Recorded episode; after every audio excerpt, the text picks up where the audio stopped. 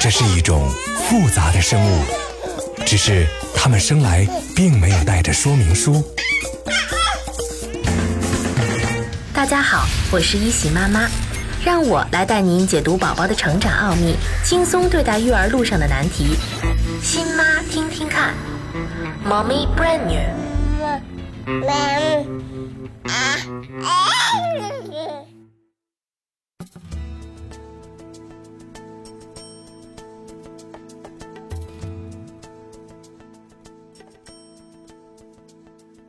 亲爱的妈妈们，你们好吗？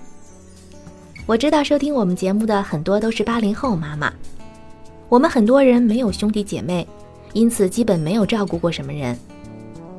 在有孩子以前呢，可能每天给你高价让你照顾别人的孩子，你也不会心动；而一旦有了自己的孩子，情况就完全不一样了。妈妈的你会不会也曾经担心自己没有耐心，没几天就烦了呢？可事实上，我们似乎比想象中的抗压能力要更好。一来呢，是因为孩子是自己的，无论怎么样都喜欢；二来呢，因为这是一份责任，没有什么能替代母亲的角色。不论从前你是怎样一觉睡到天亮的，现在都必须强撑着一夜起来三四次。宝宝那唧唧歪歪的哭声，仿佛对妈妈有磁石一样的犀利。坐起身，迅速地绑好头发，放好母乳枕。抱起热乎乎的小人吃宵夜，这样一连串的动作在过去的一个月中反复发生着。困是必然的，而喂奶也是必须的。即便是这样，你还是希望能够把母乳喂养坚持下去，至少半岁甚至一岁。妈妈们真是好样的，在你们的努力和坚持当中，宝宝也在不断的给你们惊喜。这一周呢，宝宝能够越来越好的控制颈部的肌肉。他可以经常移动脑袋，看看周围的东西。当宝宝俯卧时，不但可以抬头数秒钟，还可以伸展小腿了。这一周，宝宝醒着的时候更加活泼和灵敏，他开始更多的观察周围的世界。宝宝的视力在增强，对物品的记忆持续增长，而他也在逐渐的认识妈妈和爸爸。当看到你们的脸时，会表现出来惊喜的表情。眼睛放光，显得非常兴奋。他的笑容越来越多了，而且此时的笑容已经不再是过去那种无意识的状态，他们更有社会性了。爸爸妈妈可以多和宝宝说话，让宝宝感觉到自己的温柔和关爱。婴儿护理的许多方面呢，都和睡眠有关系。睡觉就是在长身体。如果你的宝宝疲劳，那么他就可能不愿意吃，也不愿意玩，更容易发脾气。还有可能患消化疾病或者其他疾病。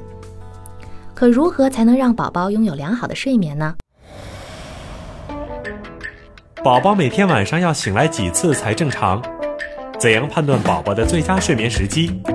宝宝应该睡在哪里？如何对待夜里醒来只是玩的宝宝？欢迎收听考拉电台新妈听听看节目。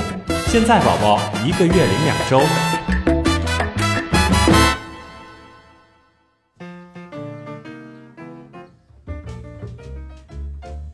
睡觉和吃奶一样，是宝宝从母体中出来以后需要进行重大调整的事情。新生宝宝要花很多的时间来睡觉。尽管呢，睡眠的长短在不同的宝宝身上可能差别很大，不过呢，在最初几周里边，宝宝每天大约需要睡十六个小时以上。到了三个月大时，每天需要睡十四到十五个小时。这段时间呢，不管是白天还是晚上。宝宝每次睡眠的时间不会超过两到四个小时，也就是说，作为母乳喂养的妈妈，你很难整宿睡觉而不被打断。虽然有些宝宝早在六周大的时候就能整夜睡觉了，但是呢，大多数的宝宝在五到六个月之前还不能整夜安睡，因此呢，这个阶段比较不容易建立规律的睡眠习惯。尽管是这样，我们还是可以先掌握一下宝宝的睡眠特点，让以后的日子更加轻松一些。先说说宝宝的睡眠环境吧。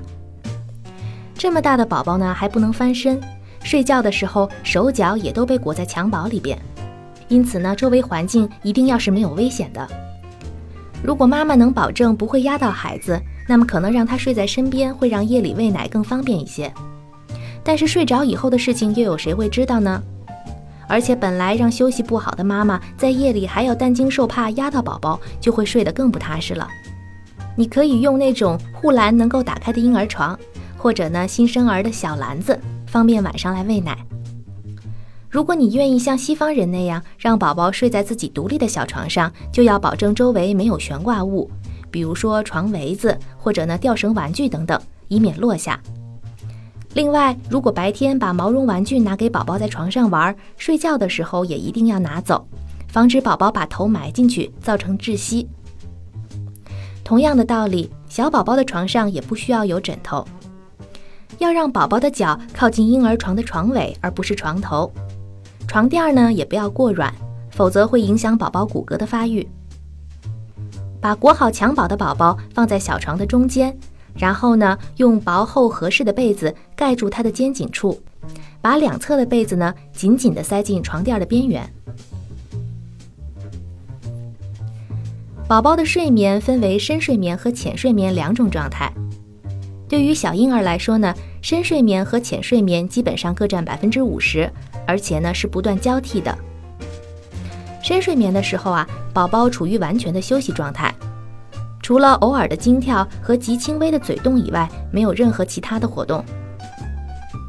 而浅睡眠的时候呢，宝宝的手臂、腿还有整个身体经常都会有些活动，脸上呢还有可能会做怪相、皱眉头、微笑等等，这些都是浅睡眠时期的正常表现。如果宝宝出现轻轻的抽泣或者运动，有时候呢还会自己停止，就不要急着去拍他，或者呢给他喂奶，观察一段时间再去进行处理。去睡觉在我们看来呢是一个动作，但是对宝宝来说更像是一段旅程，它会以宝宝打哈欠为开端，以进入深度睡眠为结束。你必须帮助宝宝来完成这个过程。首先呢，你需要清楚什么时候才是最佳的睡眠时机。我们经常会听到妈妈们这样抱怨：“我的宝宝很难安静下来睡觉，或者呢，我的宝宝睡着了，但又很快会醒过来。”可是，你是否真正知道宝宝疲倦时的样子呢？你是不是立即采取行动了呢？如果你错过宝宝最佳的睡眠时机，那么可能让他睡眠会更加困难。每一个宝宝的个性不同，所以呢，想睡觉的信号也不同。因此，妈妈一定要清楚自己宝宝困倦的时候会做什么。小宝宝对很多事情都没有控制力，除了嘴巴以外。因此呢，一个哈气往往是要睡觉的最大信号。有的宝宝脾气急一点，可能会闹，或者呢坐立不安；有的宝宝会拼命地揉眼睛，也有的宝宝会把眼睛睁得大大的。有点百无聊赖的感觉，还会发出一些像念经一样的困倦声音。随着宝宝对头部控制力的增强，他还可能会掉过头去不看你。当你把他抱起来的时候，他会可能把头埋进你的脖子。只要宝宝发出这些信号呢，你就需要立刻采取措施让他睡觉了。一旦你错过宝宝的最佳睡眠时间，再让他平静下来，就会变得相当困难。知道了，宝宝困了，那么接下来妈妈又该做什么呢？直接把他放到婴儿床上吗？当然不是了，宝宝需要给些时间，让他从活跃状态过渡到睡眠状态，哪怕这个过渡只是盯着墙看。成人睡觉是需要环境的，宝宝也一样。不管呢是白天睡觉还是晚上睡觉，你都需要布置好宝宝的睡觉场所，把他从刺激性的地方转移到更加安静的地方。走进房间，拉下窗帘儿。如果呢，宝宝喜欢，还可以放一点轻音乐。要保证他睡觉之前的几分钟非常的平静。然后呢，你就可以给他裹上襁褓了。之前我们提到过，三个月以下的宝宝控制不了自己的手臂和腿。婴儿不像成年人那样，在过度疲劳的时候会昏昏欲睡，他们只会变得更加兴奋，手舞足蹈。因为他们根本意识不到四肢是自己身体的一部分，而这些动作只会让他们分心，有时候还会不安。如果呢，你使用襁褓就能够帮助他们消除这些刺激，同时呢还能有效防止惊吓反射。注意了，一定要把襁褓弄得漂亮又紧实，不要害怕把宝宝裹起来会限制他的呼吸。人类很早就开始使用襁褓，并且不停地印证这种古老的方法能够帮助婴儿睡得更香。把宝宝裹好以后，就抱着他静坐五分钟，让他保持身体垂直的姿势。这样抱他比横着抱要更好，因为呢，他的脸会埋进你的脖子里，挡住了任何视觉上的刺激。一些老人家或者呢阿姨喜欢摇晃着宝宝来哄睡，这样很容易让宝宝脆弱的大脑受损。二来呢，养成这样入睡的习惯会让妈妈很累。第三，更重要的一点就是面对面的摇晃多半会刺激到婴儿，而不能让他安静下来。而且如果摇晃得太剧烈，很可能会惊吓到他。你可以就这样竖着抱孩子，慢慢呢感觉到他的身体放松下来，然后可能会突然抽动一下，那就是宝宝试图进入深度睡眠呢。妈妈可以轻柔地对他说：“现在我们该自己睡小床了。”宝宝醒来就可以看见妈妈了。如果呢放下来的时候，宝宝很平静，没有哭闹，你就可以离开房间，让他自己睡着。如果宝宝被放下来的时候有点闹，你就可以轻轻的在他耳边发出嘘嘘的声音，一边呢再轻轻的拍他的背部。在这个阶段，宝宝的注意力会从哭闹转移到嘘拍上面。如果这样还不能让他安静，就重新把他抱起来，竖着靠在你的肩膀上。直到他的身体再次放松，再轻轻地把它放下。你还可以让他侧躺着，轻轻地拍他的后背，嘴里仍然发出嘘的声音，声音不要急促，而要平缓绵长。要小心，不能直接对着宝宝的耳朵发出嘘声，以便保护耳膜。拍的动作呢要稳定有节奏，就像闹钟的滴答声一样。同时呢，要切切实实地拍在背部中间，而不是其他的地方，以免伤到宝宝的脏器。虚拍一段时间之后呢，即使宝宝安静下来了，也不要很快的停止虚拍，十分钟以后再停下来，看看宝宝是不是能安静下来。如果不行的话，就继续虚拍。经常出现的情况呢，是你一看到宝宝闭上了眼睛，心里想：太好了，他终于睡着了。于是呢，你停下拍他，自己偷偷溜出房间。可能你还没有撤多久，他的身体猛地一动，眼睛忽然睁开，又开始大哭。如果你离开的太快，那么有可能每十分钟都要回来一次，每一次都必须重新开始。所以呢，你不如虚拍一段时间，多陪宝宝待一会儿，直到他的眼睛在你的眼皮底下停止左右移动，身体完全放松，继而进入深度睡眠。整个过程的时间呢，会根据宝宝的个性而不同，有的宝宝十五分钟就可以了，有的呢需要大概半个小时。因此，妈妈们要认真观察，逐渐掌握宝宝的规律。如果宝宝又开始哭闹，就再次把他抱起来进行安抚。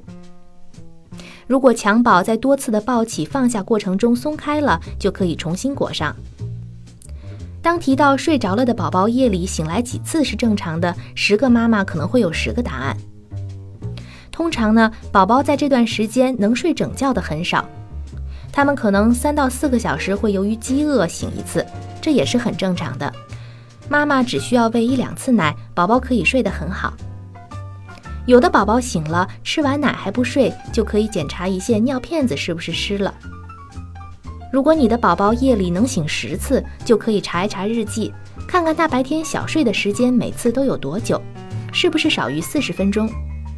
如果你的宝宝白天小睡时间很短，精神也不太好的话，那么就回忆一下白天是不是让他受了过多的刺激，接见了好多探访者，或者呢带出去的时间太久了。宝宝会因为这些刺激在晚上睡不好觉。对于宝宝来讲呢，睡眠不足会让他们变得更兴奋，因此呢，你不能单纯为了让他睡得更久更好而让他熬到很晚才睡。宝宝夜里醒过来，吃完奶以后，不要和他玩或者说话，直接关了灯继续睡。如果宝宝自己睁着眼睛到处张望，或者呢嘴里发出吧唧吧唧的声音，也不哭闹，就不用管他。要记住，终究宝宝是要学会晚上睡整觉的，所以从现在开始，要逐渐养成规律的健康作息，让他知道白天才能玩，晚上就是用来睡觉的。总之呢，你需要从现在开始帮助宝宝树立正确健康的生活规律了。宝宝每天的吃奶、睡觉、活动应该有规律吗？为什么要遵循吃、玩、睡的养育规则？为什么说早产儿需要更多的睡眠？在宝宝困倦但还清醒的时候，就把他放在床上有什么好处？欢迎收听考拉电台《新妈听听看》节目。现在宝宝一个月零两周。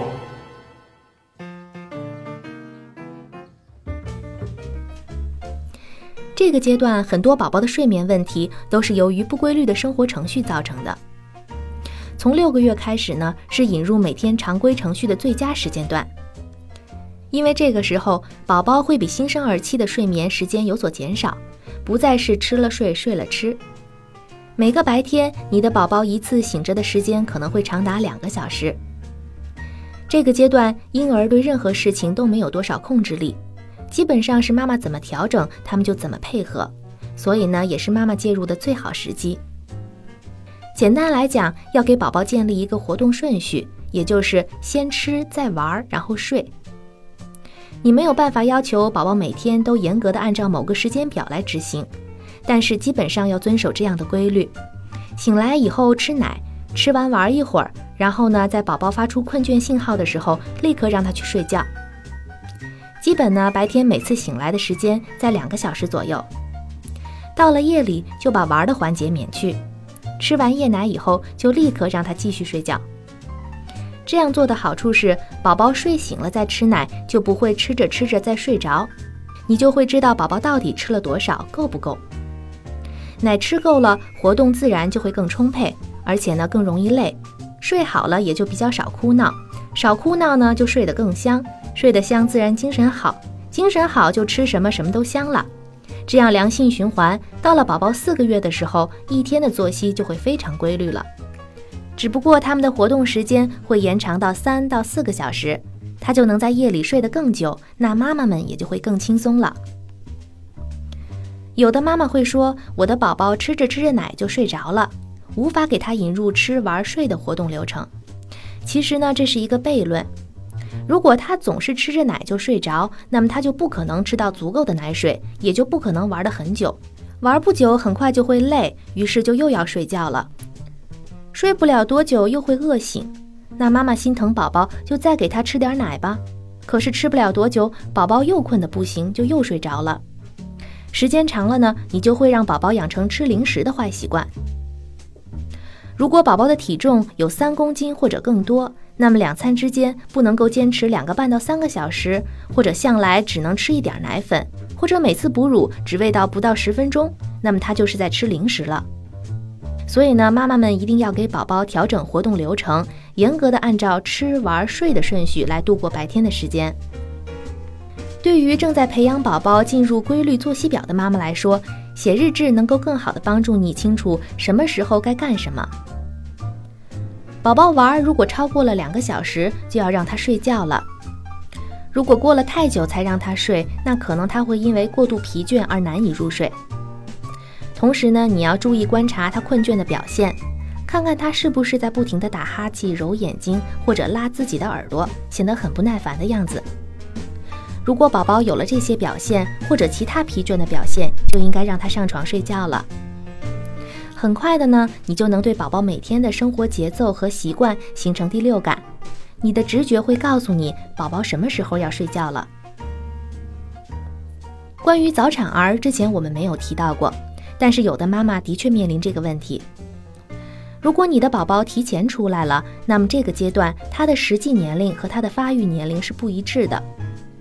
如果一个宝宝提前四周出来，那么现在虽然他的实际年龄有六周，但他的发育年龄可能应该只有两周。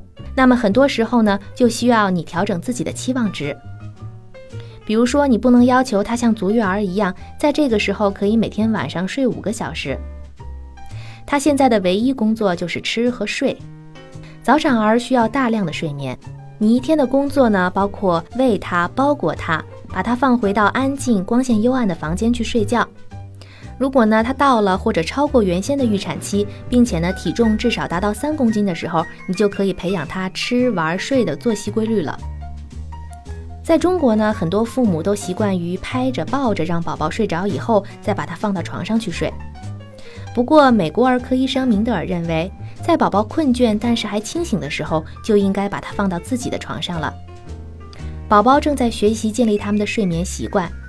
如果你在最初的八周每晚都是摇晃着哄他入睡的话，那么可能他以后也会经常要用这样的方式才能入睡。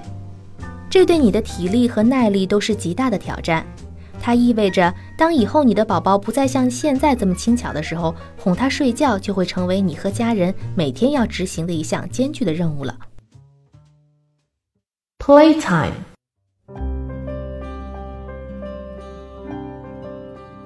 如果宝宝之前 tummy time 坚持做，那么现在他的头颈部力量就会有所加强。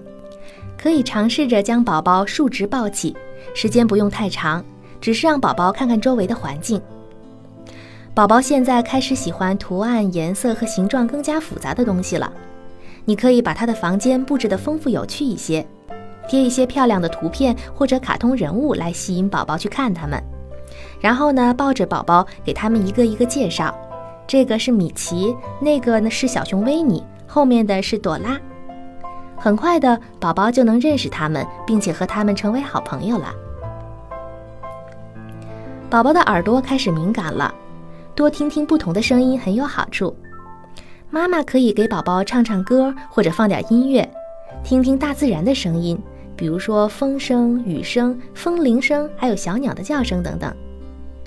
当宝宝趴着的时候呢，妈妈可以拿一个发响或者是有发条的玩具来吸引宝宝抬头，继续进行颈部锻炼。好了，妈妈们，今天的节目就是这样。要注意的是，在宝宝玩的时候，旁边一定要有大人监护，以防宝宝发生窒息或者其他事故。好好享受你的宝宝吧。如果呢你在育儿方面有任何疑问，可以通过微博和我们联系。下次节目我们再见吧。